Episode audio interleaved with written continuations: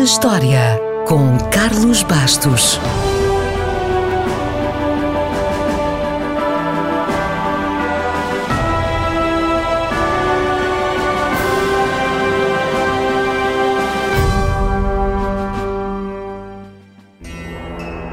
Foi a 17 de junho de 1631 que Mumtaz Mahal morreu ao dar à luz.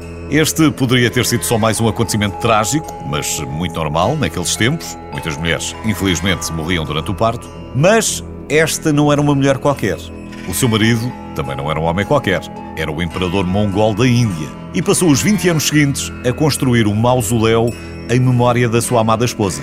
Uma construção perfeitamente simétrica, sem igual no mundo. O Taj Mahal.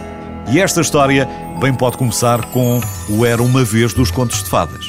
Era uma vez um imperador chamado Shah Jahan, que, como muitos imperadores e reis, antes e depois do seu tempo, se casou com várias esposas ao longo da sua vida.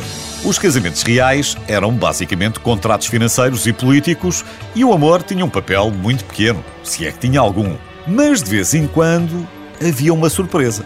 Shah teve de dividir a sua atenção por várias esposas reais, mas nenhuma dessas mulheres foi amada como aquela que foi a sua terceira esposa, mas o seu primeiro amor, Mumtaz Mahal.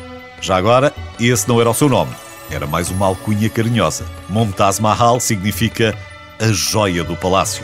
Do seu casamento de 19 anos, nasceram 14 filhos e as complicações durante o nascimento do último filho levaram à morte de Mahal aos 39 anos. Shah Jahan ficou tão devastado que decidiu homenagear a mulher com um túmulo nunca visto. A construção do Taj Mahal começou em 1632, um ano após a morte de Mumtaz Mahal, e continuou durante mais de duas décadas. O Taj Mahal é considerado um dos edifícios mais bonitos e românticos do mundo e não deixa de ser curioso que a parte menos ornamentada seja o local onde descansa o casal real.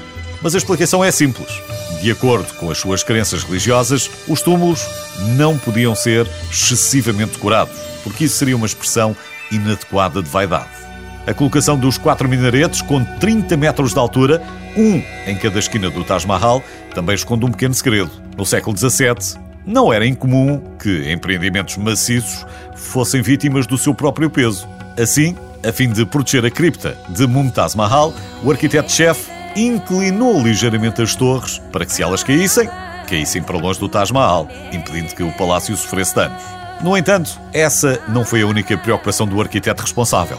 Afinal, ele teve de liderar uma equipa de mais de 20 mil artesãos trazidos de todo o Oriente para trabalharem o mármore branco e mil elefantes que serviram para transportar as pesadas pedras. Supõe-se que o imperador pretendia fazer uma réplica do Taj Mahal original na outra margem do rio, em mármore preto. A história é bonita, mas não há provas e, de qualquer maneira, ele acabou por morrer antes do início das obras.